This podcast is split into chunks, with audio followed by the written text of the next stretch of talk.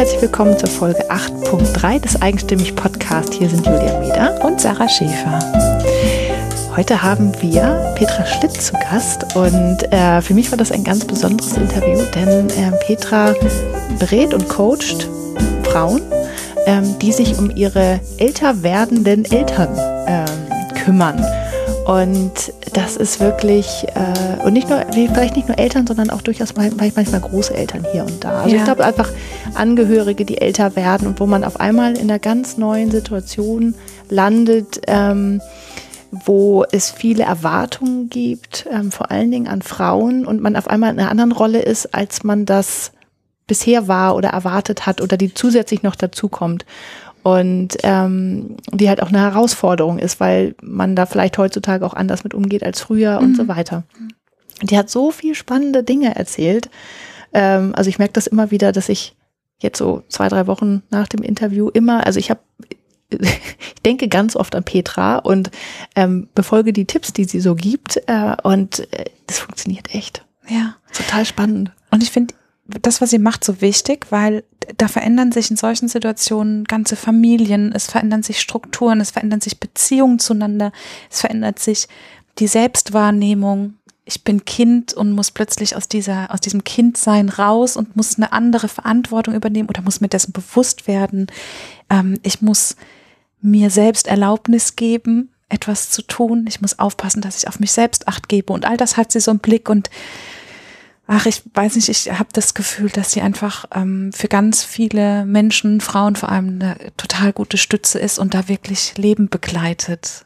Und ja. das ist so wichtig und ich bin so dankbar, dass wir sie kennengelernt haben und ihr habt mich so getragen an dem Tag dieses Interview. Ich habe das ja live äh, miterlebt und bin wirklich, ich bin da so eingesunken. Ich kann es wirklich nur empfehlen, nimm dir das Interview mit und leg dich damit in die Sonne und schließ die Augen und lass dich von Julia und Petra da mittragen. Das ist wirklich wunderschön.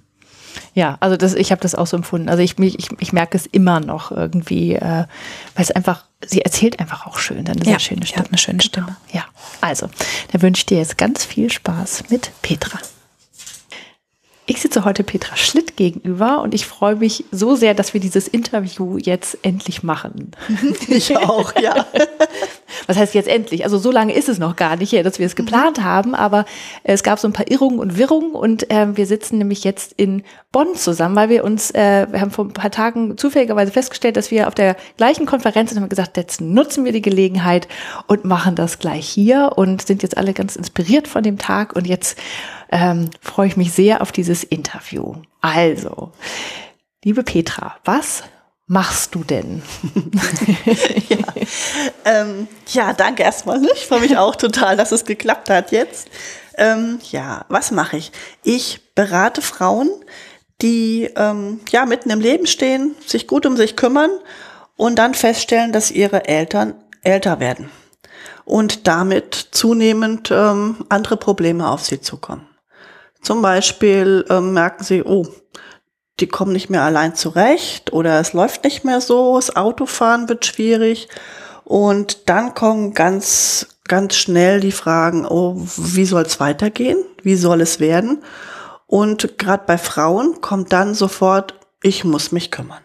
Ich muss, ich muss das jetzt alles alleine machen. Da kommt ganz schnell wieder diese, diese Rollenverteilung, egal wie selbstbewusst die Frau ist, denkt, jetzt muss ich als pflegende Tochter alles aufgeben.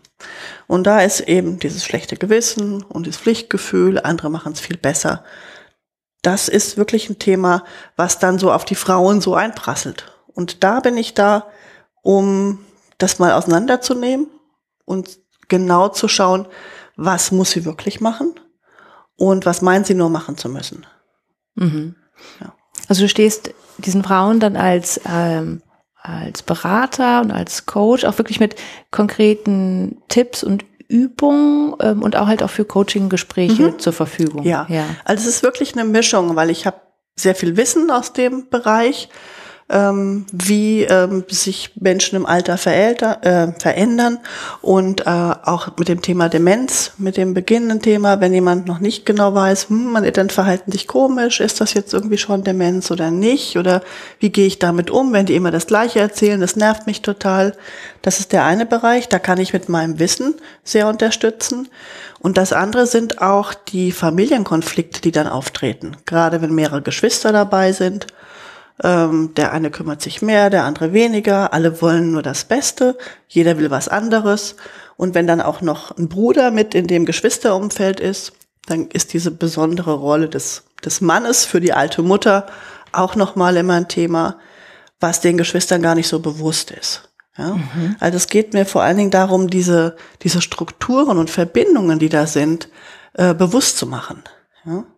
Denn für ähm, nehmen wir mal an, jetzt eine Mutter, die jetzt so 80, 85 ist, als die ihre Kinder bekommen hat, war der Sohn einfach so viel wertvoller, so viel mehr wichtiger und mehr wert als eine Tochter. Ja? Das heißt, für diese Mutter ist es, wenn der Sohn kommt, immer ein Fest, egal wenn er nur viermal im Jahr kommt. Die Tochter, die ist ja eh da. Die ist sowieso da, die kümmert sich, die muss sich, die muss sich ja kümmern. So ist diese Frau, die jetzt 85 ist, aufgewachsen.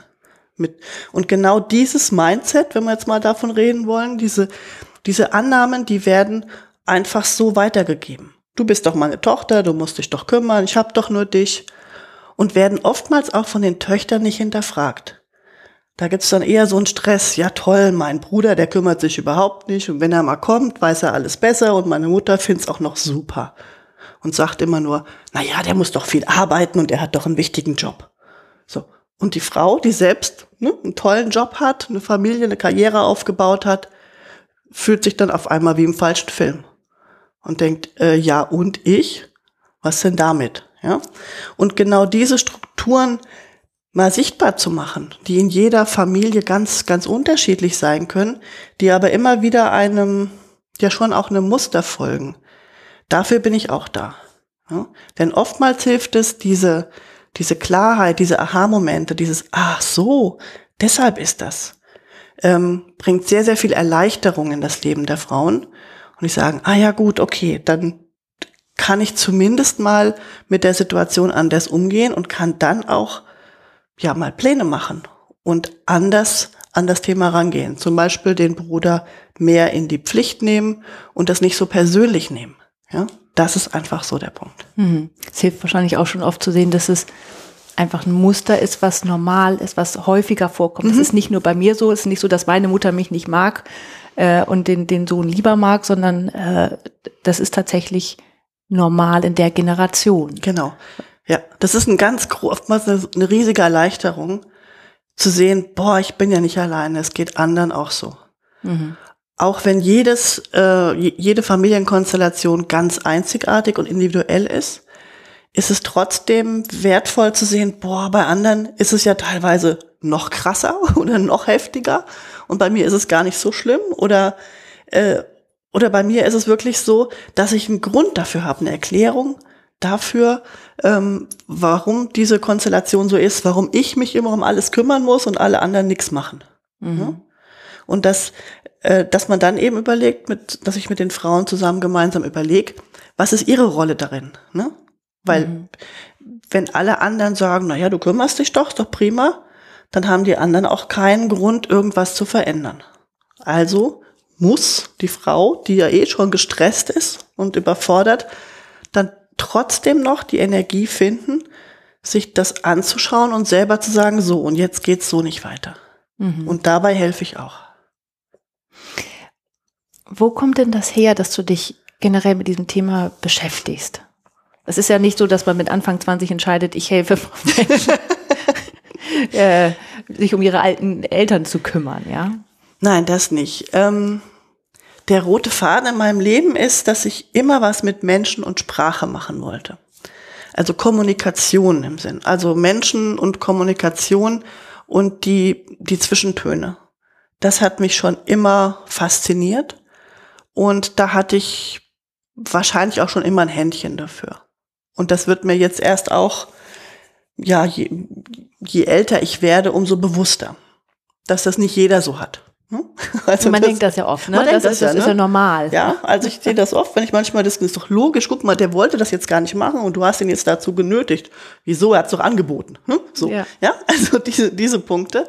Ähm, dieses zwischen den Zeilen lesen habe ich schon, ich denke mal, auch aus meiner Herkunftsfamilie gelernt. Wir sind alles ähm, sind alles aus Vertriebene aus Schlesien, ja, also meine Großeltern beide, beide, also alle Großeltern, meine Eltern sind ähm, als ähm, ja während des Krieges waren sie auf der Flucht ähm, und das hat, denke ich, viel, viele ähm, ja viele Auswirkungen aufs heutige Leben. Ne? Also dieses Thema Kriegsenkel, Kriegskinder spielt da eine sehr, sehr große Rolle, was auch in meinen Beratungen immer wieder ein Thema ist ähm, dass sich in der Fremde, damals mussten ja dann meine Großeltern oder meine Großmütter, ne, die Väter waren noch im Krieg, sich in der Fremde neu zurechtfinden.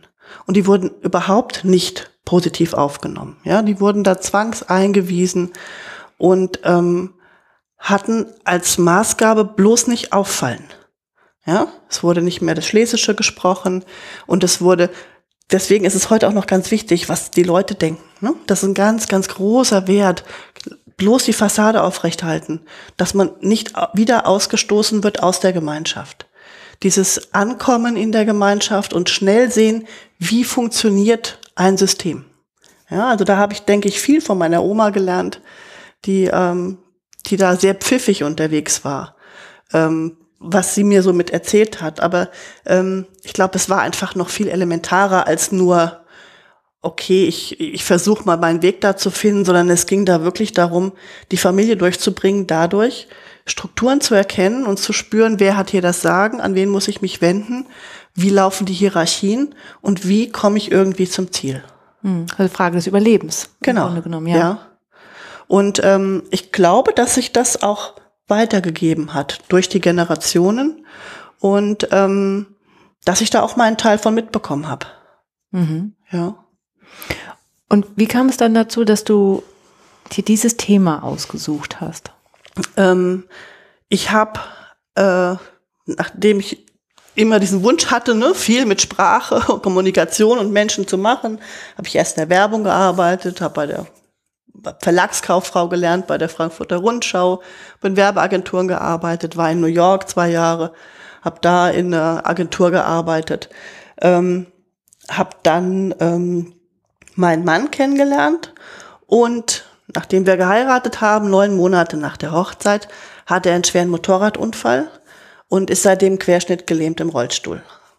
Und ähm, das war ja äh, total krass und hat natürlich unser Leben von jetzt auf gleich total verändert. Ja. Ähm, wir waren aber vorher schon ein gutes Team und sind beide sehr optimistisch irgendwie und lebensfroh und haben dann wirklich dann gesagt, okay, wir schauen mal, was wir machen können. Und das war sehr, sehr elementar. Das war schon die Frage, ähm, also da ist auch einer meiner Leitsätze entstanden, dass ich sage, du hast immer eine Wahl. Egal, nicht egal, aber du hast immer eine Wahl, auch wenn die Konsequenzen krass sind. Ja, also mhm. da ging es wirklich damals um Weiterleben oder nicht bei ihm, ob er das will. Ja, und bei mir auch, ob ich es schaffe oder ob ich, ob wir uns zusammen weiterhin das vorstellen können, zusammenzuleben. Auch das war eine Frage, die wir uns gestellt haben. Und je bewusster, und weil wir sie wirklich bewusst gefällt haben, auch die Antwort zu sagen, ja komm, wir versuchen das, wir schauen jetzt mal, was geht. Wir konzentrieren uns auf das, was noch geht, nicht auf das, was nicht mehr geht. Und ähm, diese Freiwilligkeit, dieses Ich entscheide jetzt, aus freiem Willen, dass wir das jetzt machen und er auch. Komm, wir ziehen das jetzt durch, wir gucken mal, wie weit es geht, was, was, was klappt das hat extrem viel, ja, das war lebensrettend, ne? dass wir das freiwillig gemacht haben. Denn es gab damals sehr, sehr viel, ähm, ja, aus dem Bereich äh, kam dann welche, okay, kurz nach der Hochzeit, oh, jetzt kommen schon die schlechten Zeiten und dann ist deine Pflicht als Ehefrau und sowas. Und jetzt musst du dich kümmern. Ich sage, gar nichts muss ich. Ja, da ich wirklich gesagt, Leute, nee. Wenn ich das mache, mache ich das freiwillig. Ja, aus Liebe und aus Respekt und aus dem, weil wir zusammengehören und nicht, weil ich es muss. Ja, und ähm, das war wirklich ein ganz, ganz entscheidender, einschneidender, ähm, einschneidendes Erlebnis. Und ähm, wir haben es gut geschafft. Wir sind jetzt im Sommer 18 Jahre verheiratet. Mein Mann ist seit acht Jahren, spielt er, hat jetzt Rollstuhl-Curling gespielt in der Nationalmannschaft. Und ich bin die Betreuerin und wir waren jetzt sogar bei den Paralympics in Südkorea. Ja? Also so gesehen. Ähm, Ihr habt echt was draus gemacht. Ja, man weiß nie, was draus wird. Ja. ja. Und es natürlich nicht manche haben gesagt nach dem Unfall, oh Gott hat Großes mit dir vor, ja? Und da habe ich gesagt, Leute, hallo, sowas geht gar nicht. Wenn, dann darf das nur jemand sagen von sich aus. Ja, mhm. aber es darf nie jemand anderes von außen sagen. Und es ist ja eine Last. Ja, total. Ja. ja? Und äh, da hat sich auch, ne, schon musste man schon sagen, okay, mit welchen, mit wem umgebe ich mich, wen möchte ich gerne, wer gibt mir Kraft in dem, in dieser Situation und wer auch nicht. Nur das kann später sich wieder ändern. Ähm, und das hat mir damals aber auch schon gezeigt oder auch die ganze Zeit über jetzt, die Rolle der Angehörigen liegt mir halt sehr, sehr am Herzen. Denn oftmals werden die nicht so gesehen, ähm, sind eher so ein bisschen hinten dran, weil natürlich derjenige, um den man sich kümmert, der ist einfach präsenter, ja, und ähm, da habe ich sehr viel gelernt auch oder und auch am Anfang über das Thema, hm, was sollen die Leute sagen? Mensch, dann, das ist ja furchtbar. Dann gucken die alle und zeigen mit dem Finger auf mich oder auf uns. Und also diese, diese, diese Dinge, die ich jetzt meinen, meinen äh, Kundinnen vermittel, wenn sie sagen, boah, Demenz, das geht ja gar nicht. Was sollen denn die Leute sagen? Dann zeigen die ja alle auf uns. Ja, und das kam bei uns in der Familie noch nie vor. Das gibt's ja gar nicht. Da schäme ich mich ja für. Das kann ich jetzt einfach so viel mehr verstehen, weil das sind so ganz hm, irrationale Gedanken, die aber hochkommen und die man vom Kopf her nicht erklären kann. Sagen, ja, logisch, was sollen die schon sagen? Die werden sagen, boah, was, wie kann ich euch helfen oder so? Es wird ja keiner mit dem Finger auf uns zeigen. Hat ja auch keiner gemacht. Aber das waren so Gedanken, die im Kopf abgingen. Ja. Und wenn man sie unterdrückt, wird Genau. Vermutlich eher schlimmer. Richtig, ja. genau. Und ich hatte mir damals auch Hilfe gesucht. Ich hatte Gespräche, auch bei der, äh, bei der, bei der Seelsorge hatte ich Gespräche, was mir sehr gut getan hat, wirklich auch mal mir alles von der Seele zu reden. Und deswegen weiß ich auch, wie gut es ist, wenn man seine ganzen Ängste und Befürchtungen auch mal mit jemandem besprechen kann, der eben nicht zur Familie gehört oder zum Freundeskreis da kann man dann wirklich auch mal sagen, boah, gibt mir alles zu viel oder die Nerven oder das geht nicht.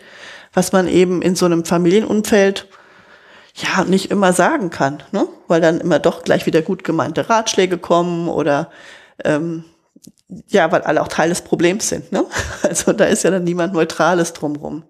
Auch Freundinnen können da eher so, ja, du musst das machen und es darfst dir nicht gefallen lassen. Und auch der beliebte Ratschlag, du musst mal ausspannen. Kümmer dich doch mal um dich. So, ja, toll, können vor Lachen, ja. Also, wenn es so einfach wäre, wird man es ja machen. Ja. Mhm.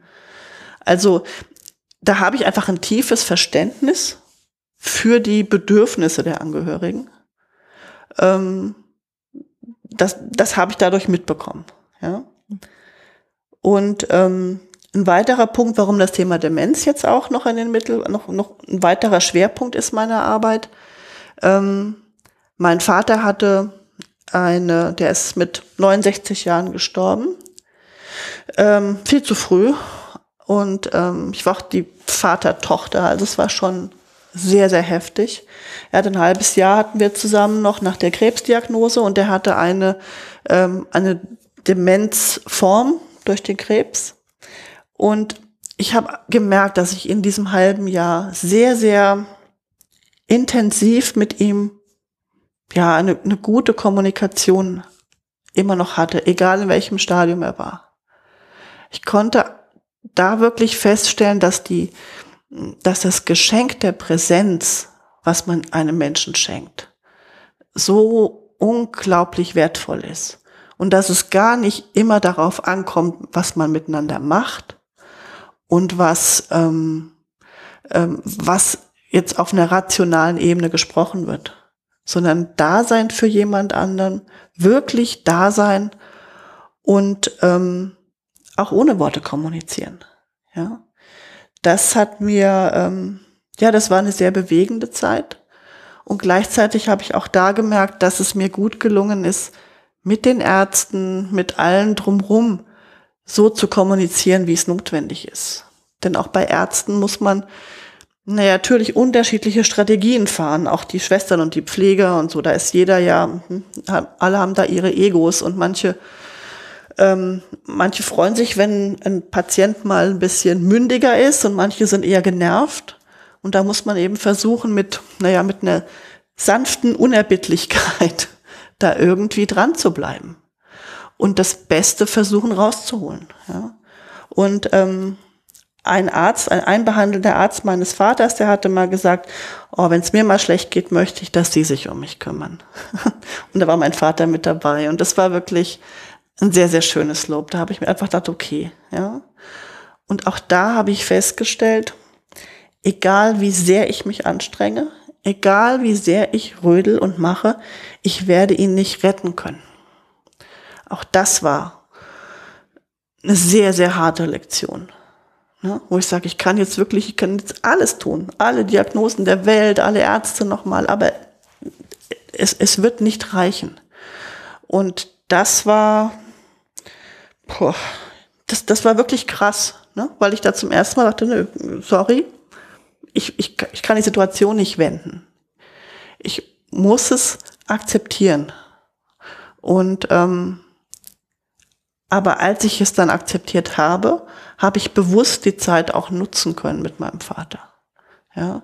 Und auch da gibt's wieder viele, viele Parallelen zu den, äh, zu meinen Klientinnen und Kundinnen, weil oftmals kommen welche zu mir und sagen, oh, ich mache das noch und mach das noch und ich muss da noch hin und letztendlich steckt oft auch der Wunsch dahinter, naja, wenn ich jetzt ganz viel mache, dann sterben meine Eltern nicht. Ja? Das ist, das ist ein ganz verständlicher Wunsch. Ähm, wenn er aber dazu führt, dass sich diejenige komplett aufgibt, ja, dann, und, und dann sagt, ich, ich, ich kann nicht mehr, dann ist es wichtig, da mal hinzuschauen. Und ähm, oftmals erlebe ich auch, dass viele sagen, oh, ich mache jetzt alles und, und dahinter steckt der Wunsch, okay, wenn ich, wenn ich jetzt so richtig Gas gebe, dann bekomme ich endlich die Anerkennung von meinem Vater oder meiner Mutter, die ich mein Leben lang nicht bekommen habe. Jetzt muss es doch endlich kapieren. Und das ist ja ein Trugschluss. Genau. Ne? Weil es wird wahrscheinlich ja eher schlimmer, oder? Oder, oder, oder noch distanzierter? Oder? Also, es kommt drauf an, es wird nicht reflektierter, sagen wir es mal so. Und wenn jetzt 70 Jahre lang oder 80 Jahre lang es immer so war, dass es ein heftiges Mutter-Tochter-Verhältnis war und die Tochter es der Mutter nie recht machen konnte, dann ist die Wahrscheinlichkeit, dass sie dann jetzt sagt, ach Mensch Kind, dass du hier immer vorbeikommst und für mich kochst und einkaufst und das mit den Ärzten regelst und mich überall hinfährst, ja, das finde ich klasse. Hm? Das ist ein frommer Wunsch. Das ist, das wäre schön. Und auch da Abschied zu nehmen von diesem Bedürfnis nach der Anerkennung durch die eigene Mutter oder den eigenen Vater, das tut auch weh. Ja, und dann hat es so eine Endgültigkeit, wenn derjenige stirbt. Genau. Ja. Und das ist so, also es geht darum, wenn die Eltern älter werden, wird man auch wieder ein Stück erwachsener. Das ist noch ein weiterer Wachstumsschritt, den man durchläuft. Solange die Eltern irgendwie noch da so im Ort so einfach so da sind und ja, man kann die Kinder mal vorbeibringen oder die machen halt ihre Urlaube und Hauptsache lassen mich in Ruhe und so. Es gibt ja so eine Phase im Leben, wo man sagt, ja, die machen da ihr Ding und sind kaum da und alles gut. Aber irgendwann, wenn man sieht, man muss mehr Verantwortung für die Eltern übernehmen, dann merkt man selber so, holla, hm, da ändert sich auch was bei einem selber. Hm. Ja, man ist dann nicht mehr Kind, sondern man, man schlüpft in eine andere Rolle, ja. Also man bleibt immer Kind, mhm. ja. Also es wird auch von dem Rollenwechsel gesprochen. Das habe ich früher auch gemacht. Es ist aber, die Eltern bleiben immer die Eltern und man bleibt immer das Kind. Und das ist auch okay in der Reihenfolge und der Abfolge so. So wie deine Kinder immer deine Kinder bleiben. Aber die Aufgaben verändern sich. Ja. Und das mehr Verantwortung übernehmen ist was Ungewohntes. Ja, und, und sich auf einmal, ähm, es fängt, was fängt damit an, was weiß ich, dass ich meiner Mutter auch mal in den Mantel geholfen habe. Hat sie, was weiß ich, bis ich Mitte 30 war, immer noch, wie selbstverständlich mir in Mantel geholfen. Und wenn sich irgendwann sagt, na ja, eigentlich, ne, mhm. ne, aber das war so selbstverständlich. Und wo ich irgendwann dachte, hm, okay, eigentlich ne, kann ich hier auch mal hin. Und das sind so ganz kleine Gesten, wo man aber denkt, ja, eigentlich, wenn ich nach Hause komme, möchte ich gerne, dass das Essen genauso gekocht auf dem Tisch steht bei meinen Eltern.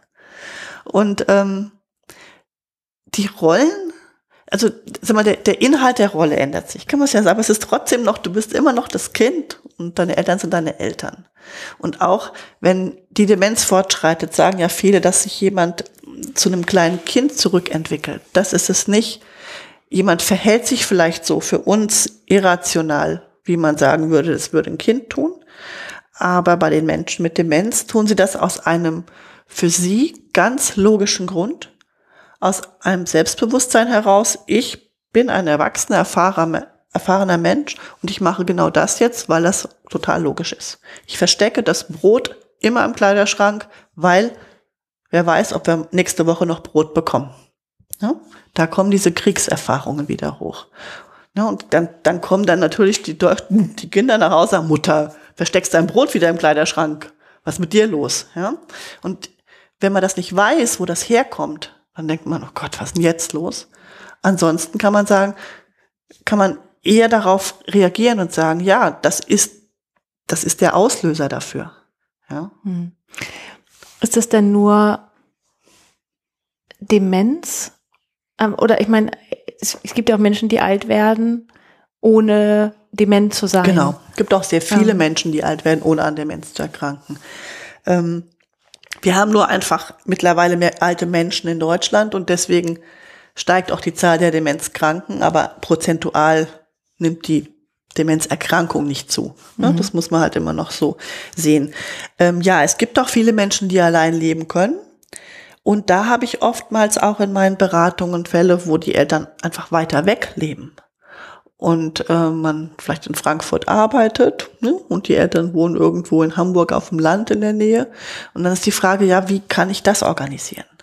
Ja, was, was kann ich da tun? Wie gehe ich mit dem schlechten Gewissen um und mit dem Gefühl, boah, egal was ich mache, es ist nie genug. Wie oft muss ich da hinfahren? Ist sie gut versorgt? Wie sind da die, die Strukturen vor Ort? Ja. Mhm. Und auch das, da gibt es kein allgemeingültiges Rezept. Man kann immer wieder schauen, was tut allen in dem System jetzt gut. Es geht nicht darum, blind komplett die Wünsche nur von einer Person zu erfüllen, sondern wie können alle gemeinsam was Tragfähiges erfüllen. Ähm, sei es mit einem guten Pflegedienst vor Ort und äh, oder dass man dort schaut, dass es Betreuungsmöglichkeiten gibt, die ins Haus kommen. Ähm, dass man guten Kontakt zum Hausarzt hält, dass man regelmäßig auch dort ist, ähm, auch regelmäßig anruft. Also oftmals sind die, die Anrufe, die immer zur gleichen Zeit erfolgen, sind viel, viel wertvoller als die, ich rufe mal an, wenn ich Zeit habe. Gerade für die alten Eltern, weil das ist, hat auch sowas wie mit, ich verfüge über deine Zeit, wenn ich anrufe, wann ich Lust habe. Wenn ich zur festen Zeit anrufe, dann ist es eine Wertschätzung den Eltern gegenüber. Und ähm, man kann schon sagen, im Alter wächst das Bedürfnis nach Struktur, weil ähm, Struktur gibt Sicherheit und die Sicherheit nimmt im Alter ab. Das Gefühl, sicher zu sein in meiner Umwelt. Ähm, und da ist es wirklich manchmal wichtiger, wenn man einmal in der Woche pünktlich sonntags um fünf anruft, als dreimal in der Woche zu unterschiedlichen Zeiten weil das sich nicht so als Ritual verfestigt und manchmal wieder vergessen wird oder nicht so ähm, als wertvoll angesehen wird. Und ähm, also da, das ist manchmal so ein, so ein Tipp, ne, wo man sagt, Mensch, lieber einmal die Woche zu einer festen Zeit, aber zu einer Zeit, die einem selber auch passt. Mhm. Ne, es muss ja auch ins eigene Leben passen. Und wenn es gar nicht geht mit der, dann muss man eben auch wieder schauen. Mhm. Ne, das sind so Punkte. Du hast vorhin äh, gesagt, also ich würde gerne mal auf dieses Thema Selbstfürsorge kommen. Mhm. Ähm, du hast einerseits gesagt, dass damals bei dir in deiner Situation Freundinnen gesagt haben, Mensch, jetzt spann doch mal aus und du sagst ja, haha, mhm. ja, würde ich ja, wenn ich könnte, aber geht halt nicht. Und dass das eher ein Satz war, der dich genervt hat. Mhm. Andererseits sagst du, sorg für dich selber, sagst du jetzt deinen Kunden. Wie, wie können die denn in dieser mhm. Situation für sich sorgen? Also auch das ist wieder sehr individuell. Und da geht's um ganz kleine Schritte.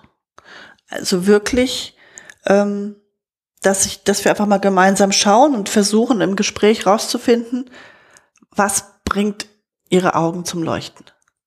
Ja? Also bei welchem Thema geht mal so ein Lächeln übers Gesicht? Und das, das kann sein irgendwie mal, ah, wenn ich in meinen Kochrezepten blättere, in meinem Kochbuch, ah, da habe ich wenigstens ein bisschen Pause.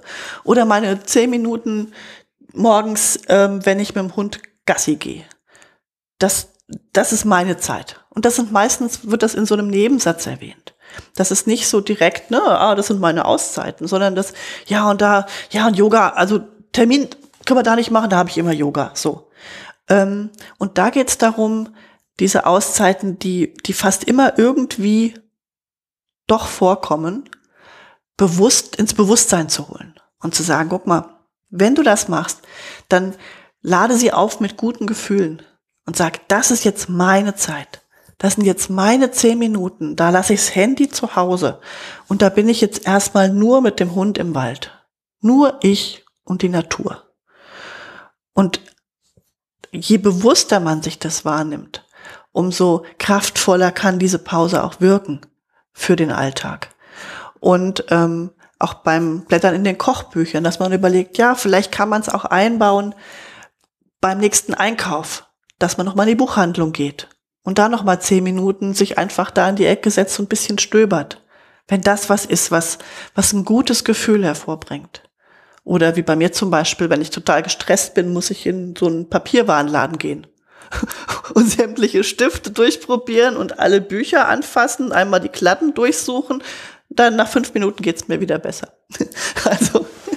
Ich wollte mich gerade fragen, was, äh, ähm, weil das Thema ist ja schon schwer. Also es kann mhm. auch sehr erfüllend sein oder mhm. ist sicherlich auch sehr erfüllend. Aber es ist ja schon, du nimmst ja viel mit, weil mhm. du bist ja ein sensibler Mensch, der, mhm. der Schwingung aufnimmt von ja. anderen Menschen. Und du wirst ja nicht nur für dich sorgen, indem du in Schreibwarengeschäfte gehst. Nein. Wie, wie holst du dir dann noch Kraft? Also ähm, ein großes Thema ist ähm, klares, klare Grenzen setzen. Und ähm, das ist bei mir schon, ähm, also das ist das, was ich auch versuche meinen Kundinnen immer mitzugeben. Das ist das, was mir auch hilft. Wo ich sage, okay, ich habe jetzt die nächste, ich mache jetzt hier richtig viel und das ist total stressig, aber nächste Woche bin ich zwei Tage weg. Hm? Dann fahre ich einfach mal entweder mit einer Freundin weg oder alleine und nehme mir irgendwo eine kleine Pension und bin nur für mich. Ja, und dann weiß ich, okay, da habe ich so einen Silberstreif am Horizont und kann mal ausspannen. Ähm, es muss nicht immer gleich zwei Tage wegfahren sein. Es kann auch sein, ich bin dann zwei Stunden weg. Ähm, und das musste ich mir aber auch hart erkämpfen. Das war am Anfang so, dass ich sagte, okay, ich kann jetzt ja auch ähm, jetzt meinen Mann vielleicht gar nicht allein lassen. Ne? Das waren schon so, so Ängste, wo ich dachte, oh Gott. Und dann dachte ich, naja gut, aber wenn ich jetzt arbeiten gehe, ist er ja auch allein und dann kann ich eigentlich auch noch eine Stunde dranhängen wo ich im Café bin. Und das war hart. Ja, also dann wirklich im Café zu sitzen und zu sagen, so, ich bleib jetzt hier, weil ich jetzt weiß, es tut mir gut, im Café zu sitzen und mal zur Ruhe zu kommen und gehe dann erst ins Krankenhaus. Das war vielleicht am Anfang gar nicht so entspannend, wurde nee, das dann aber mit der Zeit, genau. weil du es eigentlich Richtig. hast. Ne? Also ich wusste, dass es mir gut tut, auch obwohl es mir in dem Moment eher das Herz zerrissen hat, ne? mhm. ganz am Anfang. Aber ich habe von Anfang an gesagt, ich muss auch schauen, dass, dass ich noch irgendwo bleibe. Also das war so ein Überlebenswille. Und ähm, das ist mir auch wichtig, diesen Überlebenswillen herauszukitzeln in meinen Gesprächen, in meinen Begleitungen. Ja, wir machen dann mal so eine Übung und überlegen, na ja gut, wann wäre es denn wirklich genug gekümmert? Ne? Unter welchen Umständen? Ne? Wenn du jetzt bei deiner Mutter einziehst, dein Bett neben ihres stellst und nicht mehr schläfst. Hm? Ne, das kommt dann so bald raus. Und dann ist wirklich so, naja, ich habe ja auch noch ein eigenes Leben. Und das ist genau der Punkt, wo ich sage, Genau. Und da können wir ansetzen. Wie, wie sieht das aus? Was genau gehört zu diesem eigenen Leben? Ähm, und das ist oftmals, also es ist ähm, an diesem Punkt zu kommen, der Erkenntnis, nicht alle anderen um mich herum müssen sich ändern, sondern nur ich kann wirklich was ändern. Das ist immer wieder schwer, aber immer wieder so ein, so ein großer Durchbruch. Wenn man, wenn man wirklich merkt, boah, jetzt, jetzt hat sich was geändert. Ja, ich, ich muss es ändern. Die anderen machen es nicht. Hm. Und dann kann man aber auch anfangen, Strategien zu entwickeln. Hm. Ja, ich glaube, in dieser Situation kommen viele auch sehr unabhängige und selbstbewusste Frauen schnell auch mal in die Opferrolle. Mhm. Ähm, ohne es zu merken. Genau. Ja, genau. Und da dann wieder rauszukommen Richtig. und zu sagen, ich entscheide. Ja. ja. Also gerade dieses Unbewusste und das macht es noch schlimmer. Ich glaube, je selbstbewusster und erfolgreicher und selbstständiger Frauen sind, umso mehr machen sie sich erstmal selber Stress, dass sie jetzt auf einmal in dieser ich pflege meine Mutterrolle oder ich kümmere mich als Einzige in der Familie um meine Elternrolle sind weil sie sagen, das kann ja wohl nicht wahr sein, waren jetzt hier letzten 30 Jahre ganz umsonst. Und trotzdem nehmen sie diese Rolle an, weil es eben so tief sitzt. Ich habe doch nur dich, mein Kind, wer soll's denn machen? Und natürlich auch, wenn dann ähm, von außen, ja, also ich würde jetzt nicht weiter arbeiten gehen, du musst dich doch um meine Mutter kümmern, ja? Also da gibt's ja auch ganz, ganz viel fiese Sachen von außen. Ähm, was besonders krass dann ist, wenn jemand wirklich dann, wenn man sagt, okay, ich ich entscheide, es ist das Beste, wenn meine Mutter oder mein Vater ins Pflegeheim kommt, weil ich es nicht leisten kann, weil ich jetzt einfach entweder nicht vor Ort bin, nicht den Platz zu Hause habe, nicht die Kapazität ähm, und weil wir uns auch nicht gut tun zu Hause. Ne? Das ist ja auch noch so ein Ding. Das, und dann wirklich diese Entscheidung zu sagen, ich gebe meine Mutter ins Pflegeheim, ist eine der allerschlimmsten Entscheidungen überhaupt. Da ist man selber schon so, denkt, oh Gott, es muss das sein? Geht das nicht irgendwie anders? Also das macht sich niemand leicht, diese Entscheidung. Dann kommt von außen noch, also ich würde meine Mutter nie ins Heim geben, ja, immer von Leuten, die davon noch nie mit zu tun hatten in der in der Situation. Ähm, und da wirklich zu sagen, okay, dieser Zeitpunkt, in dem Moment, wo ich es jetzt mache, ich sage, ich kann einfach nicht mehr, also auch wenn die Geschwister gemeinsam entscheiden, ne, es geht nicht mehr, ähm, dann aber auch zu dieser Entscheidung zu stehen und und zu schauen, wie man dann das Beste machen kann. Denn wenn die Eltern im Heim sind, heißt es ja nicht, dass man sich nicht mehr um sie kümmert.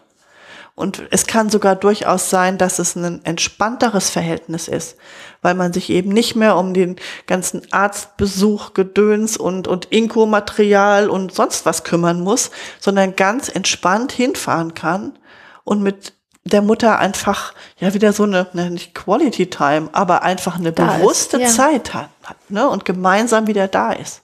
Mhm. Ja. Ähm, das ist der Idealfall, wenn alle Geschwister sich einig sind. Wenn sie sich nicht einig sind, gibt's da noch ganz andere krasse Themen. Ja? Mhm. Also da geht's dann darum, die eine will lieber im Haus wohnen bleiben, die anderen wollen das Haus verkaufen, der andere hat das Erbe hier, der andere hat das Wohnrecht bekommen, um die Eltern zu pflegen, macht es aber nicht. Ähm, das ist beliebig komplex. Ja? Und da rate ich dann manchmal meinen Kundinnen auch, zu sagen, wenn es ganz schlimm ist, um diese Baustelle Geschwister kannst du dich jetzt nicht auch noch kümmern. Also schau, was deine Prio ist. Wenn du dich um deine Mutter kümmern willst, dann schau zu und überleg dir jetzt für den Moment, du wärst Einzelkind. Ja? Du kannst nicht an allen Baustellen gleichzeitig kämpfen und auch noch deine Geschwister von allem überzeugen und, und, und dagegen alles, sondern versuche wirklich für dich rauszufinden, was, was dir wichtig ist. Und wenn dir wichtig ist, jetzt mit deiner Mutter ein gutes Verhältnis zu haben, dann versuche diesen Weg zu gehen. Mhm. Ja. Was gibt dir diese Arbeit? Was macht das mit dir? Hm. Es ist zutiefst befriedigend. Es ist, hm. es ist ein Herzensthema. Ja. Es ist mir so wichtig, dazu beizutragen, mehr Verständnis ja, zwischen den Generationen, zwischen den Familienmitgliedern, ähm, ja, dafür zu sorgen, dass mehr Verständnis herrscht, dass ähm, Also ich sehe mich auch nicht als unparteiisch, sondern als allparteilich. Das ist zum Wohle aller, dass man versucht, zum Wohle aller eine Situation zu schaffen oder zu verbessern, die einem das Leben jetzt hingeschmissen hat. Ne? Und man sagt, komm, das ist jetzt die Situation, wie können wir es ändern?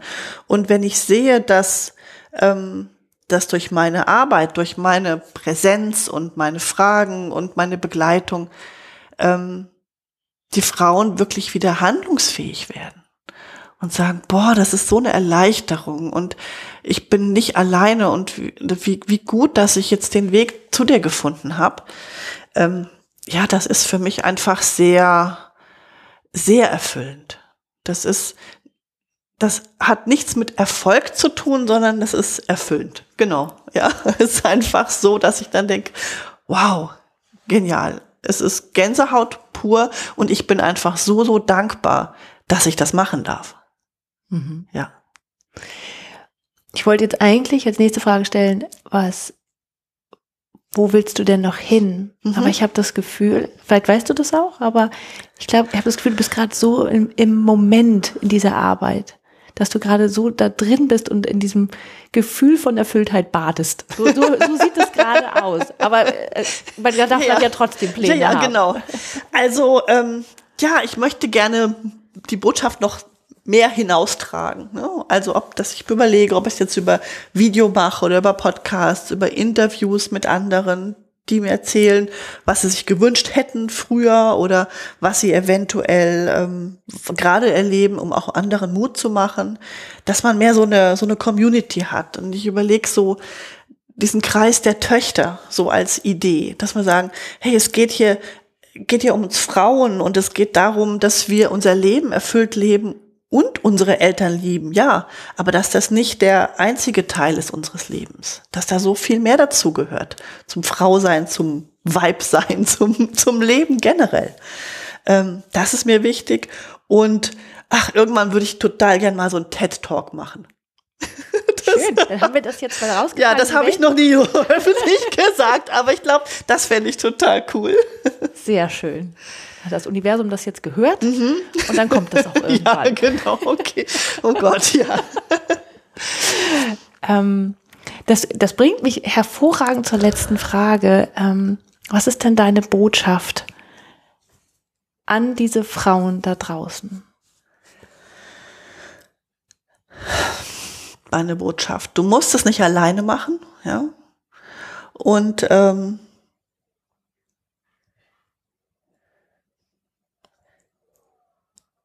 acht, ja, dieses Thema Achtsamkeit auch für sich selbst und im Umgang mit den Eltern mal bewusst anzuwenden und äh, wirklich genau zu hinterfragen, muss ich das jetzt wirklich und zu hinterfragen vor allen Dingen, aus welchem Grund, warum genau möchte ich, meine ich mich jetzt kümmern zu müssen.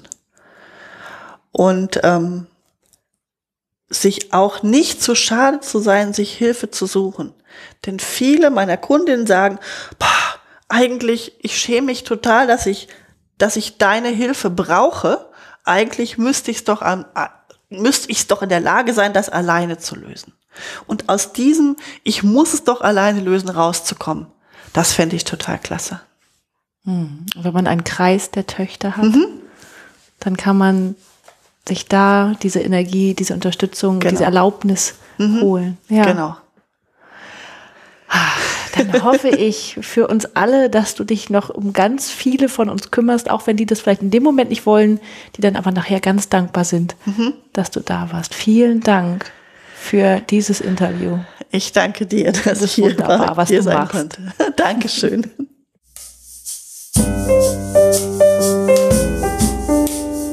Das war der Eigenstimmig Podcast mit Julia Meder und Sarah Schäfer. Zu jedem Beitrag gibt es einen Blogpost auf eigenstimmig.de und unter Eigenstimmig findest du uns auch bei Facebook, Instagram und Twitter. Wenn dir gefällt, was wir hier bei Eigenstimmig machen, dann findest du auf unserer Internetseite einen Button, der heißt Eigenstimmig unterstützen und da erfährst du alles weitere, wie du uns etwas Gutes tun kannst oder uns einfach auch nur Danke sagen kannst. Vielen Dank fürs Zuhören und bis zum nächsten Mal.